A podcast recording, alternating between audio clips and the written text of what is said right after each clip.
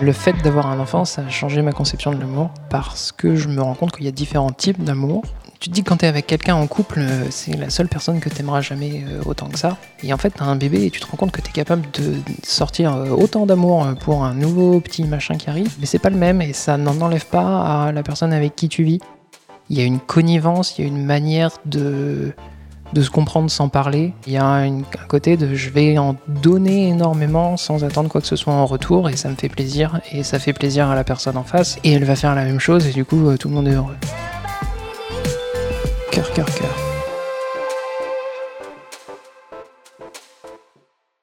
Ça fait 9 ans que Maud et moi euh, on est ensemble. Euh, on a une relation où on passe énormément de temps ensemble tout le temps. on adore se raconter nos journées, se raconter notre vie euh, quand on rentre le soir. On est parti un an tous les deux en Nouvelle-Zélande euh, il y a 4-5 ans, en 2012. Euh, sac à dos sur le dos, on n'est pas resté plus de trois semaines au même endroit, en partant complètement au loin à l'étranger, on a plaqué nos boulots, on a fait un grand road trip comme ça et moi c'était un truc qui me tenait à cœur depuis très longtemps et quand je l'ai rencontré, qu'on s'est mis ensemble, on s'est dit bah, on le fera mais on va attendre que qu'elle ait fini ses études et on le fera ensemble. Et elle, dans sa tête, c'était euh, partir un an à l'autre bout du monde euh, comme ça, c'est ça passe ou ça casse. Moi, j'étais convaincu que ça allait passer sans aucun problème, et c'est passé sans aucun problème, et ça nous a énormément rapprochés euh, encore plus. Ça a été un peu la, le gros événement de notre vie qui nous a, ouais, qui nous a beaucoup, beaucoup rapprochés, et on y repense encore. La, la plus belle année de notre vie, pour le moment, c'était celle-là. Et le deuxième gros événement là qui nous arrive, c'est la naissance de notre petite fille c'est marrant parce que c'est un truc où on se disait toujours euh, plus tard, quand on sera grand, euh, on aura un enfant parce que parce que c'est ce que tout le monde fait parce que ça paraît un truc normal dans une évolution de couple, mais jamais sans se dire euh, bon allez maintenant on y va, maintenant on le fait, on est suffisamment grand, on est suffisamment adulte. on, a, on se considère des grands enfants, on, a des tas de jeux de société à la maison, on joue le soir ensemble, on joue à Lego Harry Potter sur la PlayStation ensemble, on se dit, euh, ouais, si on a un enfant, on pourra jouer avec lui. Mais euh, dans un sens, on se dit, euh, bah, on est nous-mêmes des enfants, est-ce qu'on est capable Est-ce qu'on est assez mature pour en avoir un? Et quand j'en parle autour de moi, les gens me disent, mais ouais, mais grave, tu seras un super père, ça sera une super mère, au contraire, faites un enfant, il ou elle sera super heureux. Comme on était tous les deux dans une période où bah, on avait une certaine stabilité sur plein d'autres choses, on s'est dit, c'est le moment il y a eu des moments où moi j'avais envie d'avoir un enfant, elle, elle n'était pas prête. Puis après, elle avait envie d'en avoir un et moi j'étais pas prêt. Et il s'est trouvé un moment où ça nous paraissait une évidence euh, pour tous les deux. Donc on s'est dit, euh, bah allez, on sait pas trop dans quoi on s'engage, mais euh, allons-y. Il n'y a pas de meilleur moment que maintenant, ce sera pas mieux plus tard, ce sera pas moins bien plus tard. allons-y, allons-y maintenant. Voilà, c'est passé de quelque chose qu'on fera un jour plus tard dans le futur à euh, bah, comme une évidence, euh, voilà, c'est ça la prochaine étape. Et euh, il n'y a pas eu vraiment de, progression là-dessus. Ça a toujours été une évidence, c'est juste le moment à laquelle on le faisait qui est devenu, ben, c'est maintenant. Quand on a fait le test de grossesse et qu'on a vu tous les deux que ça y est, c'était bon, parce que ça n'a pas marché du premier coup, c'est une joie énorme de ça y est, ça y est, maintenant le compte à rebours est lancé, ça va arriver. Euh, et après, il y a toutes les étapes de petites étapes qui arrivent au fur et à mesure de la grossesse. Il y a euh, la première échographie, confirmation avec le médecin, etc. La première échographie où je crois que ça a été le deuxième truc euh, formidable où tu, tu sais même pas si ça se regarde par en haut, par en bas, par droite, gauche. quand la personne te fait l'échographie, elle te dit Oh, vous voyez ça? C'est quoi? C'est des narines? C'est des fesses? J'ai aucune idée de ce que c'est. Et à un moment, tu as l'image qui clique dans ta tête et tu fais Oh ouais, trop belle. Tu vois que le ventre grossit, tu sais qu'il est là, mais tu ne le vois pas. Et là, quand tu le vois à l'échographie et que tu le vois bouger et que tu te dis, oh, il, a deux bras, il a deux jambes, il est complètement fait, en fait. Et euh, ouais, il y a cette bouffée de d'amour énorme pour ce petit machin qui d'un coup prend consistance dans ta tête parce que tu l'as vu en vrai euh, bouger.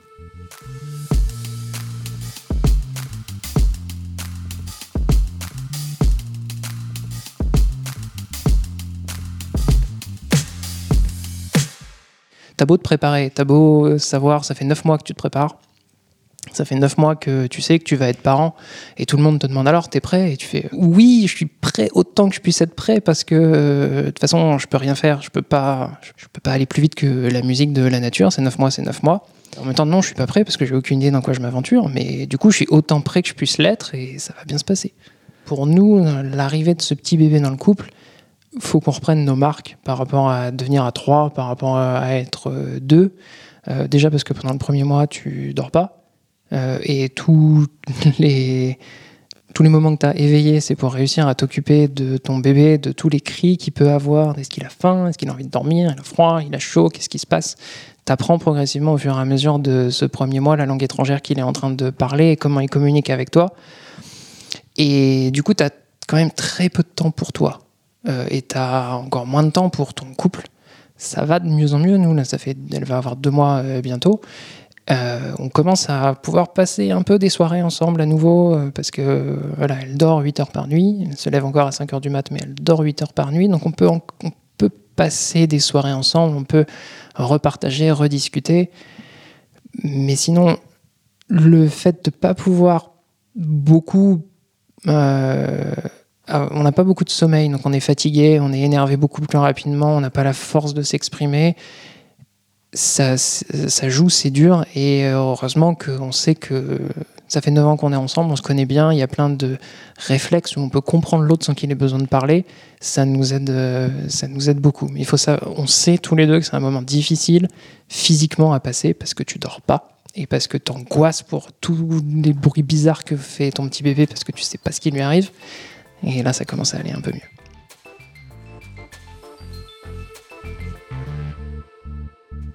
on peut considérer que dans un couple, euh, tu te mets en couple et puis progressivement tu tombes amoureux jusqu'à te dire ça y est, c'est bon, t'es amoureux.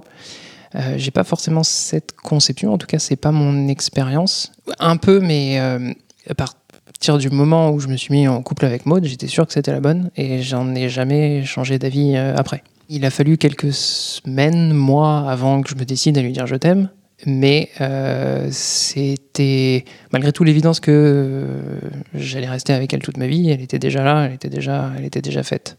Pour un bébé, c'est différent dans le sens où le premier moment où tu le vois, euh, tu l'aimes. T'as qu'une hâte, c'est de pouvoir la rencontrer, de pouvoir voir ce qu'elle t'apporte, qu'est-ce qu'elle a à dire, qu'est-ce qu'elle fait. Et c'est une bouffée d'amour au moment où tu la vois. Et le jour de l'accouchement, quand j'ai pu la voir enfin en vrai, la poser devant moi, tu te redécouvres une nouvelle conception de l'amour. Euh, tu pensais que tu en avais déjà plein énormément euh, pour ta femme, et tu en as encore plein qui est complètement différents, que tu vas aller chercher dans des réserves encore complètement ailleurs. Comme quand tu vas chez l'ostéo et tu te découvres que tu as des muscles que tu savais même pas que tu avais, là c'est pareil, tu te découvres que tu as une nouvelle conception de l'amour que tu savais pas que tu avais. Et euh, c'est une grosse baffe euh, énorme. Et ça te, d'un coup, ça te remet en perspective tout le reste de ce que tu as autour de toi, de l'importance de, qu'est-ce qui est réellement important dans la vie. Et euh, c'est assez incroyable. L'amour pour un bébé, il est différent de l'amour dans un couple parce que tu es entièrement responsable. Euh, le petit bébé, il est tout jeune, il est tout petit, il a besoin de ses parents pour pouvoir euh, vivre et survivre, pour pouvoir apprendre le monde. Dans un couple, l'amour, il est fait d'un respect mutuel où tu as envie d'apprendre tout ce que la personne avec qui tu vis sait, connaît, a envie de faire et tu as envie de partager plein de choses avec elle. Euh, l'amour envers un enfant, c'est tu sais que c'est à toi de lui apprendre plein de choses, euh, c'est à toi de lui faire découvrir plein de choses, de lui faire partager tout ce que toi t'as aimé, en espérant qu'il l'aime aussi, ou de savoir ce que lui il aime pour pouvoir euh, l'aider à, découvrir. Euh, il y a un côté très maman ou papa ours où tu sais que tu dois protéger ton petit face au monde extérieur et que qu'il soit malade ou qu'il ait aucun ou qu'il ait quoi que ce soit qui lui arrive, tu trouveras les réserves d'énergie nécessaires pour pouvoir pour pouvoir l'aider l'amour dans un couple, tu sais que tu es deux adultes, et même s'il y a de ça, où tu irais faire absolument tout ce qu'il faut pour protéger l'autre, tu sais que c'est aussi un être humain individuel qui a euh, qui sait aussi se protéger de lui-même et t'es pas obligé de le surprotéger, il faut le laisser évoluer et tu as envie d'apprendre plein de choses de lui. C'est deux amours différents Ça paraît un peu comme un amour unilatéral parce que tu donnes tout ce que tu as à donner et que tu sais pas forcément ce que le bébé te donne en retour, mais c'est des petits riens, c'est le fait que il te regarde, et, elle te regarde et elle sourit et tu fais ouais, ça fait tellement chaud au cœur et c'est tellement agréable.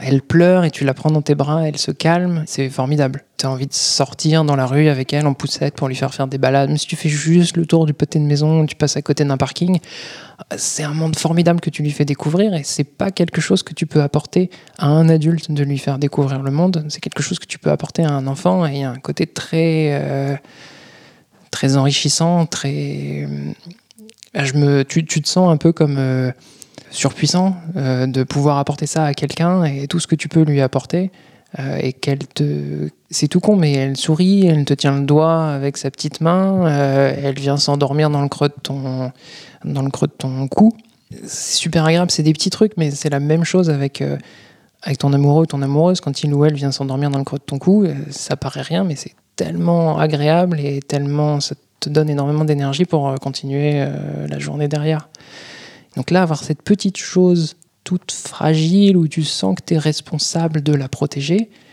euh, et tu vas puiser toute l'énergie incroyable dans cet amour que tu as, as pour elle. Des tas de choses qui, que j'aurais jamais fait pour moi, je le fais pour elle. J'ai horreur de, passer des coups de téléphone et encore plus horreur d'aller chez le médecin. Mais si c'est pour elle, je vais appeler le médecin pour prendre un rendez-vous parce que, parce que, parce que si c'est pas moi qui le fais, personne ne le fait et qu'il faut le faire. Quoi. Et tu te découvres des. Ouais, tu, tu as l'impression que rien n'est impossible si c'est nécessaire pour elle. Euh, le fait d'avoir un enfant, ça a changé ma conception de l'amour parce que je me rends compte qu'il y a différents types d'amour et qu'il n'y a pas de limite réellement. Tu te dis que quand tu es avec quelqu'un en couple, c'est la seule personne que tu aimeras jamais euh, autant que ça. Et en fait, tu as un bébé et tu te rends compte que tu es capable de sortir euh, autant d'amour pour un nouveau petit machin qui arrive euh, mais c'est pas le même et ça n'en enlève pas à la personne avec qui tu vis. Et que donc tu peux, comme tu peux avoir l'amour envers tes parents aussi, ou tu peux avoir différents types d'amour envers différentes personnes, c'est pas les mêmes. Mais il y a quelque chose de commun euh, parmi tout ça. Il y a une, il y a une connivence, il y a une manière de, de se comprendre sans parler, euh, qui est intrinsèque à, à cet amour, il y a un côté de je vais en donner énormément sans attendre quoi que ce soit en retour et ça me fait plaisir et ça fait plaisir à la personne en face et elle va faire la même chose et du coup euh, tout le monde est heureux. Je pense que l'amour c'est quelque chose qui vient d'au de soi-même. Ça sera quelque chose d'assez difficile de transmettre ça à ma fille, je pense, euh, parce que j'aurais l'impression de la forcer à quelque chose. Euh, j'ai pas envie de lui dire il faut que tu aimes tes parents, il faut que tu aimes euh, ta grand-mère, il faut que tu aimes telle et telle personne. L'amour, ça se commande pas. Donc, j'aimerais qu'elle trouve sa propre voie. Je pense qu'elle sera heureuse si elle a de l'amour dans sa vie, parce que moi, ça m'a rendu heureux et je pense que ça rend heureux un peu tout le monde. Et moi, je vais lui en donner beaucoup d'amour. Maude va lui donner beaucoup d'amour aussi. Et ça devrait lui permettre d'affronter le monde et qu'elle-même, elle puisse donner beaucoup d'amour à plein de monde euh, autour d'elle. Et je pense que, euh, voilà, qu'elle sache qu'elle pourra toujours trouver de l'amour en nous deux euh, et que si elle a envie de donner de l'amour à quelqu'un, qui que ce soit, il faut pas qu'elle hésite. Parce que voilà, faut donner de l'amour à tout le monde parce qu'on en a une réserve illimitée et que c'est pas la peine de se priver de le partager. Ça fait que grandir plus on le partage.